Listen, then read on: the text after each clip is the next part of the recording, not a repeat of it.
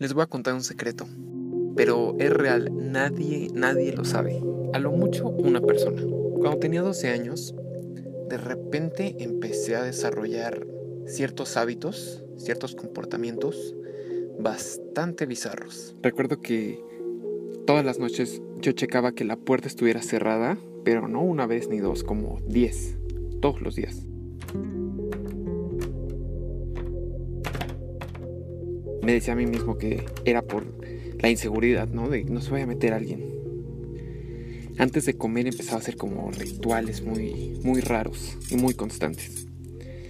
Y luego también me daba la sensación de tener que contarle a mi papá todos, todos los detalles que me pasaran en mi día a día.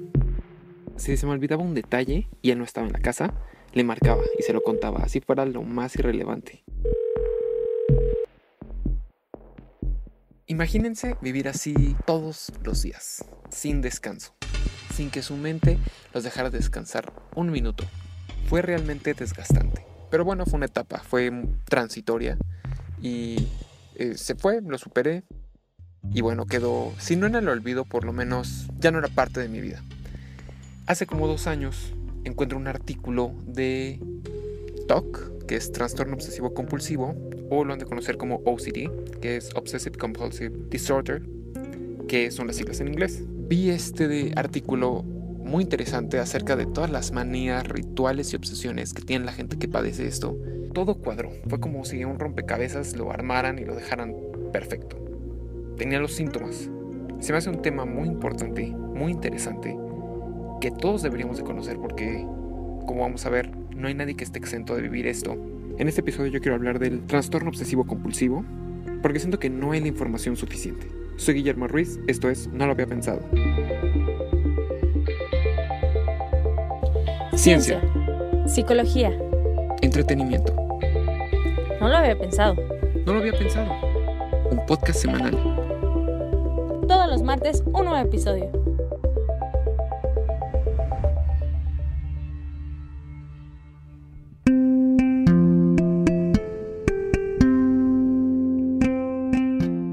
Esa que acaban de escuchar es Melissa Rivera, una amiga que me ayudó con la cortinilla. Muchas gracias, Meli. Hoy en día hay muchísimos artículos, sobre todo en páginas no científicas, acerca de este trastorno. Y generalmente se ha ocupado como un chiste, porque también se cree que, que el TOC nada más es lavarte mucho las manos, o creer ser así excesivamente limpio, o ser muy ordenado, acomodar mucho las cosas. Creen que esa es la definición de TOC, o por lo menos yo también la llegué a creer. Los artículos que vemos en las páginas de internet justamente es eso. Tienen títulos como Averigua si tienes TOC. Te pasan una serie de imágenes donde están desacomodados o donde hay algo que no esté alineado. Te dicen si esto te causa como cierta este, ansiedad o a lo mejor si tú lo quieres acomodar, significa que tienes TOC. Entonces, ser ordenado, querer tener las manos limpias, ¿es tener TOC? Hay muchos mitos acerca de este padecimiento. Y justamente para revelar todas estas dudas fue que me decidí ir al Centro de Trastorno Obsesivo Compulsivo de México y tener una plática muy interesante con... Bueno, yo soy Tania Pérez Duarte, soy maestra en terapia cognitivo-conductual. Ella es la directora y fundadora del Centro TOC México. Estudió psicología clínica en la Universidad Anáhuac Norte e hizo una especialidad en el Hospital de Massachusetts en Boston. En México, eh, desafortunadamente, hay solo cinco terapeutas en toda la República que estamos especializados en trastorno obsesivo compulsivo. Tania es una persona que realmente está capacitada para hablar del TOC. Entonces, ella es la indicada para revelarnos la pregunta del millón. ¿Qué es TOC? Bueno, el trastorno obsesivo compulsivo es un trastorno cerebral y de la conducta. Eh, está caracterizado por dos cosas, el tener obsesiones, que son pensamientos, ideas, imágenes que llegan de manera involuntaria a nuestra mente y que nos causa ansiedad. Por lo tanto, eh, tenemos que hacer una compulsión o un ritual para bajar ese grado de ansiedad. Bingo, ya tenemos el primer factor, la ansiedad. Pero, ¿qué no todos sufrimos un poquito de ansiedad? ¿Cuál es la diferencia de una persona que le gusta ser muy ordenada a otra persona que tiene este trastorno? Ahí mismo está la respuesta, en el gusto.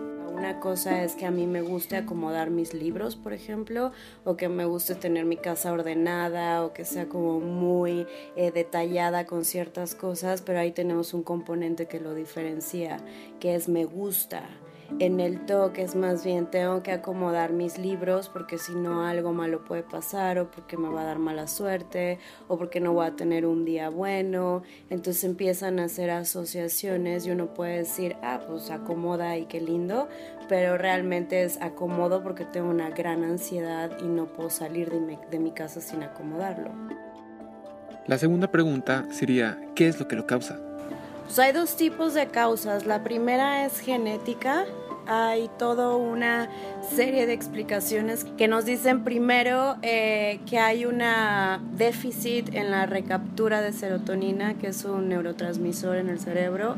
Por lo tanto, eh, hay fallas en el cerebro que hace que entonces la gente sienta que esos pensamientos se atoran o que esos pensamientos se quedan eh, muy recurrentes y por eso se llaman obsesiones, porque dan como muchas vueltas y son rumiativas, digámoslo así. Tania nos contó que la segunda causa es por asociación. Si cada vez que tú estás estresado realizas una actividad que te relaja o que libera estrés, tu mente lo va a asociar con que esta actividad te tranquiliza.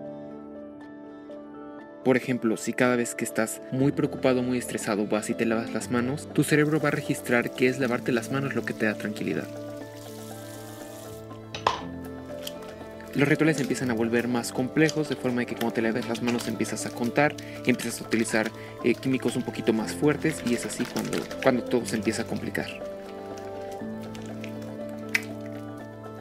En la parte de las compulsiones te dicen eh, algo bien importante, que ellos saben que el miedo es irracional, o sea, que ya checaron el carro, o que ya se descontaminaron, o que es exagerado la conducta que están haciendo, pero por más que tratan de dejarla de hacer, no pueden. ¿Cuáles han sido las manifestaciones más raras que te han eh, tocado tratar? Más raras, eh, poco comunes. Sí. Poco comunes, eh, pues ahora sí que hay de todo. Yo creo que ya al, al punto en el que estoy ya no se me hacen bizarras muchas, pero eh, me ha tocado desde personas que usan guantes las 24 horas del día y no nada más un guante de látex, sino varios por este rollo de contaminación. Eh, o que no se bañan en toda la semana y solo se bañan una vez a la semana. Y uno dice, bueno, si tienes rollo con contaminación deberías de bañarte diario. Y más bien eh, el diálogo es, me tardo siete horas bañándome, entonces prefiero bañarme una vez a la semana estarme bañando todos los días siete horas. Eh, otra digamos, bizarra es que son más con, con, compulsiones, o sea, es aguantar la respiración, por ejemplo, si me llega un pensamiento que no quiero que esté ahí, O ayer una paciente me decía, si estoy en el cine y estoy comiendo palomitas y me llega una obsesión de que puedo tronar con mi novio, o sea que a todos nos puede llegar ese tipo de obsesiones, pero a ella le causa tanta ansiedad que tiene que comer varias palomitas hasta que se le quite ese pensamiento para poder continuar. Entonces, digo, no es, no es tanto bizarro porque es bastante común en el TOC, pero si no estamos familiarizados con eso, sí nos suena un poco raro. Y sobre todo porque la gente cree que es lavarse las manos y acomodar. Entonces es más bizarro ver que no es solamente eso, es un poco más complicado. Una de las razones por las que este trastorno es peligroso es porque se puede camuflar. Con este ejemplo que nos decía Tania, si esta persona come palomitas cuando está estresada, que puede derivar a largo plazo. A lo mejor puede sufrir incluso de obesidad. Entonces asumiría que el problema es con la comida, cuando en realidad no lo es. Se pueden incluso desarrollar problemas con el cigarro, eh, adicción a la nicotina porque en realidad lo que haces es fumar para tranquilizarte. En el inicio del podcast yo les conté que antes de comer yo realizaba ciertos rituales. Esos rituales eran rezar. Ahí me educaron de forma de que cada vez que comías tenías que agradecer, dar gracias por los alimentos. Lo que yo hacía era rezaba, empezaba a comer y a mitad de la comida decía no creo que no recé bien, voy a volver a rezar. Y a veces así lo hacía hasta tres, cuatro veces. Te podría haber llegado a pensar que el problema en realidad era religioso, eh, cuando en realidad no. En realidad el problema era de ansiedad.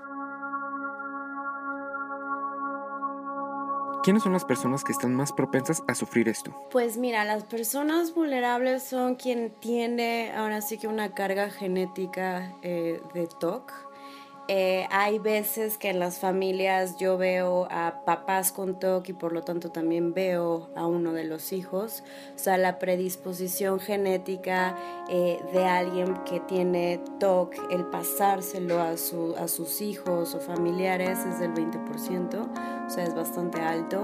Una persona que no tiene TOC es del 5 o 6%, digo, tampoco es cero, eh, hay muchos mitos que dicen que los hombres son más propensos que las mujeres, pero el TOC no discrimina, o sea, realmente es hombres, mujeres, desde niños de 4 años hasta de 70 años.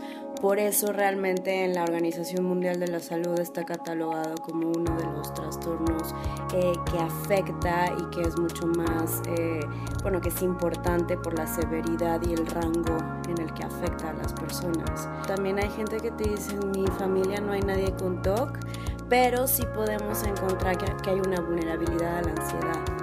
O sea, es mi papá es muy aprensivo, o tienen tics, o de repente, o sea, tienen tricotilomanía, que se arrancan el pelo, o sea, hay como, si hay de ese espectro, lo más probable es que se presente, no un TOC, pero sí algo que tenga que ver ahí con trastornos de ansiedad como tal.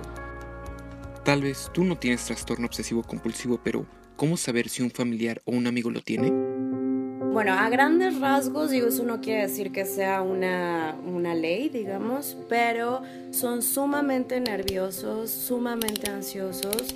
Normalmente lo que ves es que son dispersos, que tienen un gran problema con atención y concentración y la razón que hay detrás de esto es porque están muy metidos en las obsesiones.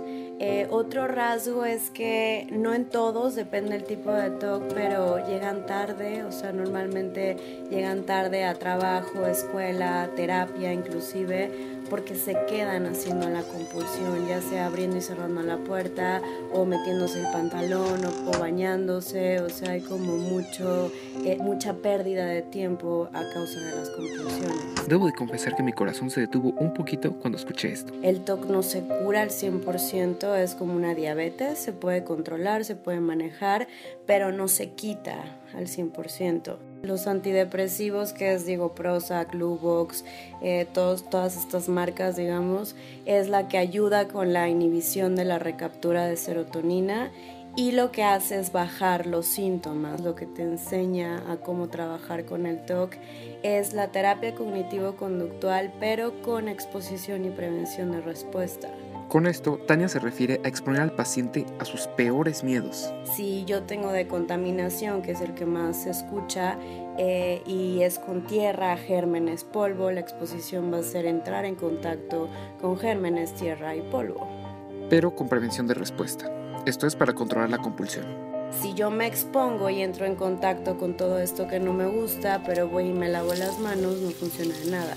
Entonces la prevención de respuesta lo que hace es restringir el ritual poco a poco para que uno vea que si puedes controlar el ritual, lo que no puedes controlar es la obsesión, o sea, el pensamiento, pero sí el que el cómo reaccionas ante el pensamiento.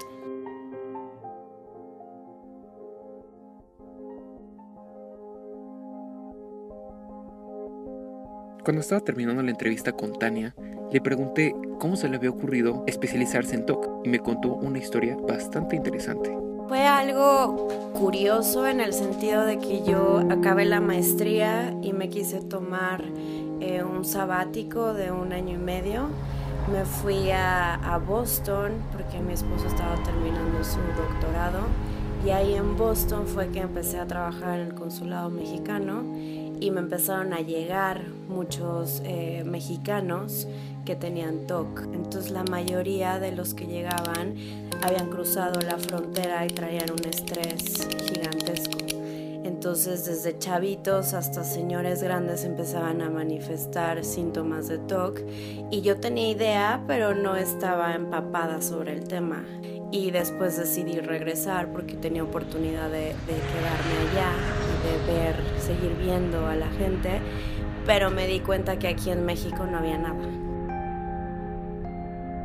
Si ustedes padecen TOC o conocen a alguien que lo padezca o simplemente quieren más información, pueden ir a TOC México es un centro que está especializado en el diagnóstico y en el tratamiento para trastorno obsesivo compulsivo y trastornos relacionados. Y estamos en la colonia Nápoles, es Yosemite número 29. Los teléfonos son 5687 5728 y 1107 7237. Gracias por acompañarnos hasta el final de este episodio que ha sido un viaje bastante intenso. No me puedo ir sin decirles que hoy en día estoy mucho mejor. Las únicas situaciones en la vida donde se me presentan estos síntomas es cuando estaciono mi carro, cuando me aseguro que todos los seguros estén puestos y también al ver que no esté el carro pisando cualquier línea peatonal. Hablando con Tania llegamos a la conclusión que una de las mejores soluciones para este padecimiento es tomarlo con humor. Yo sé que esta enfermedad es muy seria, pero a veces tenemos que aprender a reírnos de nosotros mismos y de cómo los humanos hacemos actos tan irracionales a veces. ¿Y que el carro se quede abierto? No es el fin del mundo. A veces lo peor que tememos nunca sucede. Es normal vivir con la duda. Hay que aprender a tolerarla. Síganos en Twitter en arroba podcast que son las iniciales de No lo había pensado. Y tengo la buena noticia de que ya pueden escucharnos en la aplicación eBooks, en SoundCloud y en sus iPhones en la aplicación de podcast. Muchas gracias, soy Guillermo Ruiz. Nos escuchamos la próxima semana. Bye.